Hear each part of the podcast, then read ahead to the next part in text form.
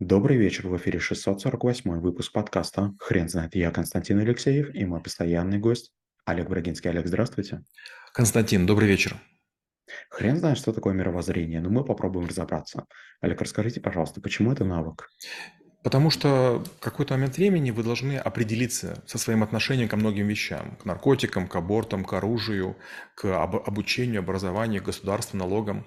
Мировоззрение– это система взглядов, оценок и представлений о мире и о месте в нем. Есть люди, которые полагают, что мир должен вокруг них крутиться. Такие фифочки, которые там полагают, что им все дают. Есть люди, которые говорят, нет, я сам все это буду, неважно кто, я любого вытащу, всем помогу, всех спасу. Есть люди, которые считают, считают, что есть некая идеальность, к которой нужно стремиться. Самому быть идеальным и искать идеального партнера. По этому поводу есть такая шутка.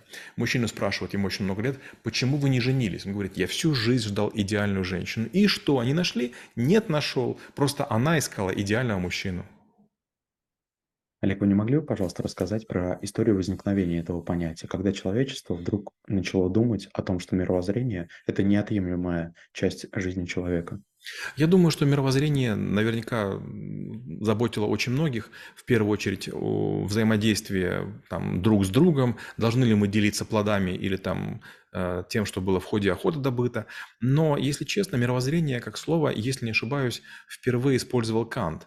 И он говорил о том, что мировоззрение – это такая цельная система, но, с другой стороны, опять же, Канта упрекают, он э, не отделял его от мира созерцания. То есть он полагал, что все вещи связаны, и мы должны попытаться в них проникнуть. Но вот, скажем, у Вильгельма Геля присутствует другая история, моральное мировоззрение. То есть надо не просто находиться в этом мире, а найти себе правильную позицию и себя вести адекватно.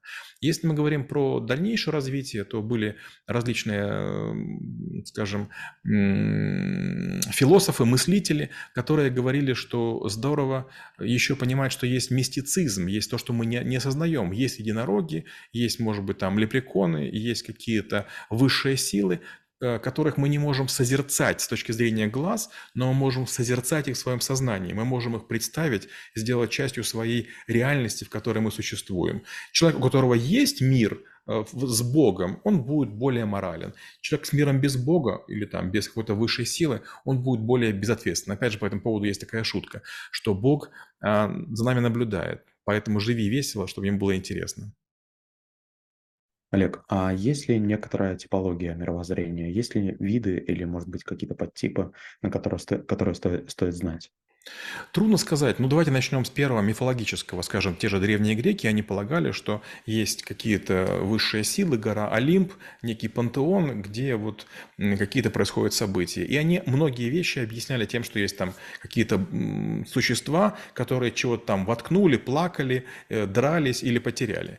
Второй тип мировоззрения – это э, религиозное. То есть есть люди, которые полагают, что есть круги ада, есть какие-то падшие ангелы, есть какие-то проводники проводники в мир усопших и так далее. Есть э, мировоззрение философское, то есть есть люди, которые э, системно, теоретически пытаются окружающий мир объяснить. Не так-то это просто, потому что, э, скажем, вращение планет вокруг Солнца до сих пор еще плохо описано, потому что есть гигантские звездные реки, которые перемещаются вне нашего сознания. То есть а, они вращаются по таким гигантским кругам, что они нам кажутся прямыми, а на самом деле где-то у них есть очень далекий центр, и мы воспринимаем их как некий отрезок, пересекающий нашу часть Вселенной наблюдаемую, но тем не менее мы понимаем, что вот есть нечто за пределами того, что мы можем а, осязать. И, конечно, есть мышление рациональное. То есть вот наука пытается понять, почему дует ветер, откуда берется прилив, и она пытается многое объяснить. И, конечно же, эти мировоззрения немножко входят в противоречие. Скажем, есть люди, которые э, строили двигатель самолетный, чтобы он работал хорошо, бесперебойно. Но, с другой стороны, эти же люди, садясь в самолет на своем же двигателе, будут молиться. Получается, рациональное мировоззрение э, совмещается с религиозным. Да, вот э, очень интересный пример, который вы а, сейчас а, а, рассказали. Вы не могли бы, пожалуйста, э, чуть подробнее подумать над тем, а, что должен сдавать человек, когда подходит именно этот а, момент выбора? Ну, момент выбора как таковой бывает нечасто. Вот моменты слома, моменты перепутья, когда мы сомневаемся, как поступить, это не совсем про мировоззрение, это все-таки про выбор, как правильно сказали.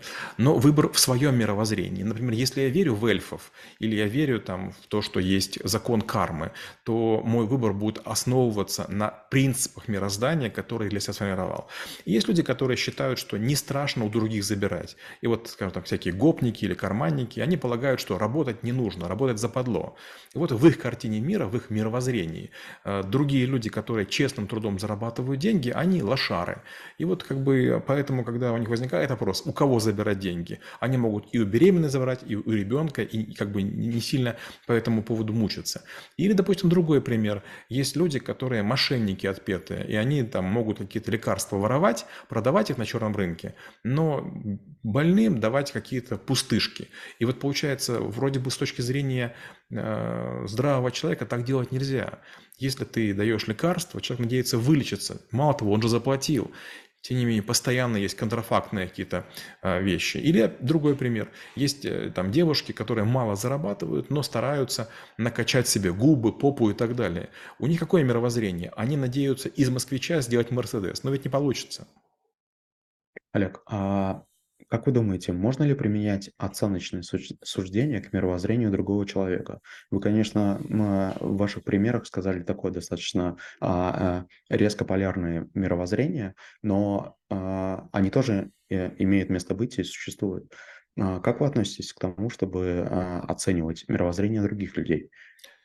Вы знаете, конечно, это лучше не делать. Нас, нас так и тянет сказать, что любой человек, который мыслит не так, как мы, он плох. Но если у человека другая религия, если у него другая история, другая национальность, другой костюм, другой язык, это ничего не означает. Есть очень грубые языки, есть мелодичные. Есть вкусные кухни национальные, есть просто ужасные. Есть люди, которые строят красивые здания, сооружения, а есть, которые делают каких-то уродцев. Но это ничего не значит. Вот э, как практика показывает, что если в населенном пункте или на территории проживает большое разнообразие людей, там есть прогресс, там есть инновации, там улучшается жизнь. Ни один народ, который борется за свою чистоту и со своей как бы, площади выгоняет всех остальных, не добивается величия. К сожалению или к счастью, именно имперские замашки создают тот небывалый комфорт, в котором нам с разными мировоззрениями бывает хорошо. Олег, вы не могли бы, пожалуйста, тогда рассказать, а каким образом тогда стоит имплементировать знания или оценку мировоззрения другого человека в свою собственную стратегию по коммуникации с другими людьми? Это очень сложно. Я работал с немцами примерно полтора года, и до сих пор мне многие вещи непонятны, но какие-то вещи я начинаю применять по отношению к другим немцам, и это работает. Я работал в Японии тоже примерно полтора года, и благодаря тому, что я какие-то вещи подхватил, теперь я вот разговаривая с ними или общаясь с ними в переписке, какие-то вещи угадываю. Я работал в Украине, в Казахстане, в Белоруссии, в России, и это помогает мне взаимодействовать с людьми тех территорий, когда у меня были большие примеры а, вас, э, как бы примеры поведения. Ну, например, у меня не получается работать с индусами-пакистанцами. Я много раз там был, много раз работал, но вот странные для меня люди. Они мне кажутся лживыми, ненадежными. И, скорее всего, это не так. Я просто надеюсь, наверное, на то, что является ошибочным. То есть я опираюсь на некую пустоту. Получается, я отношусь к индусам как к немцам, или там к японцам, или как к украинцам, а это не так. Это не они такие, это мои надежды неправильные. Если мы понимаем, что рыба живет в воде, ну, естественно, она будет пытаться убежать, когда мы ловим. Это, она непослушная, она просто не хочет быть на воздухе, когда мы вытаскиваем ее.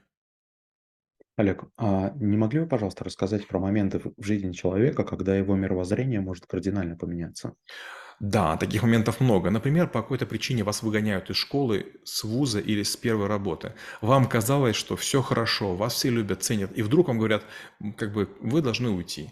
И в этот момент все рушится. Получается, что нет заботы, нет никакой взаимоподдержки, нет команды, нет семьи. Или, например, приходит парень или девушка и говорит, вот я выхожу замуж или женюсь на таком-то человеке. А им говорят, не наша ты дочь, не наш ты сын. Мы этого не можем допустить. Не та религия, не тот цвет кожи. И человек думает, как же же так? Мы же с вами столько всего. Я же тоже вкладывался в наш род или там в наше село. Но в какой-то момент времени оказывается, что есть э, мировоззрение, не допускающее некоторые поступки, которым ну, вот не было шанса прикоснуться. То есть это не, нечто очень редкое. Знаете, по этому поводу есть такой анекдот. Разговаривает два татарина, говорит, что грустишь? Второй говорит, да у меня как бы выходит сын, вернее, сын женится. И что грустишь? Да у его невесты имя Андрей, второй. Не татарское имя, не татарское. Олег, скажите, пожалуйста, отсутствие мировоззрения– это тоже мировоззрение? Безусловно. Знаете, я об этом впервые узнал после такой истории, когда я понял, что в одном из справочников было написано, что вот э, отрицание Бога – это тоже есть религия. Я как раз отрицаю Бога, отрицаю высшие силы, но оказывается, это тоже религия. Получается, отрицание мировоззрения или нулевое мировоззрение – это тоже некий способ нахождения в мире. И наверняка есть люди, которые не задумываются вообще ни о чем. И с другой стороны, ну, если они выживают, ну, значит, нет, нет необходимости. Олег, если подытоживать, а вы не могли бы, пожалуйста, рассказать, человек, который овладел этим навыком, он что умеет или знает? Человек, у которого есть некое мировоззрение, он э, постепенно будет вокруг себя строить очень надежную жизнь. Он будет понимать, откуда что берется. Например, у меня дочка, она не знает, откуда берется молоко. Она корову никогда не видела. А она не знает, как делают хлеб. Она пшеницу не видела. Ее мировоззрение очень фрагментарно. С другой стороны, наверняка я тоже чего-то не знаю и не догадываюсь. Я с удивлением узнал, что десятки круп, включая манку, делаются из пшеницы. Я с удивлением узнал, что паштет рыбный делают из голов и хвостов. Там рыбы почти нет. Но получается, что каждый раз, узнавая такую простую вещь, мы для себя можем сделать вывод, я буду это использовать или нет. Это применимо или бесполезно? Олег, спасибо. Теперь на вопрос, что такое мировоззрение, будет трудно ответить. Хрен знает.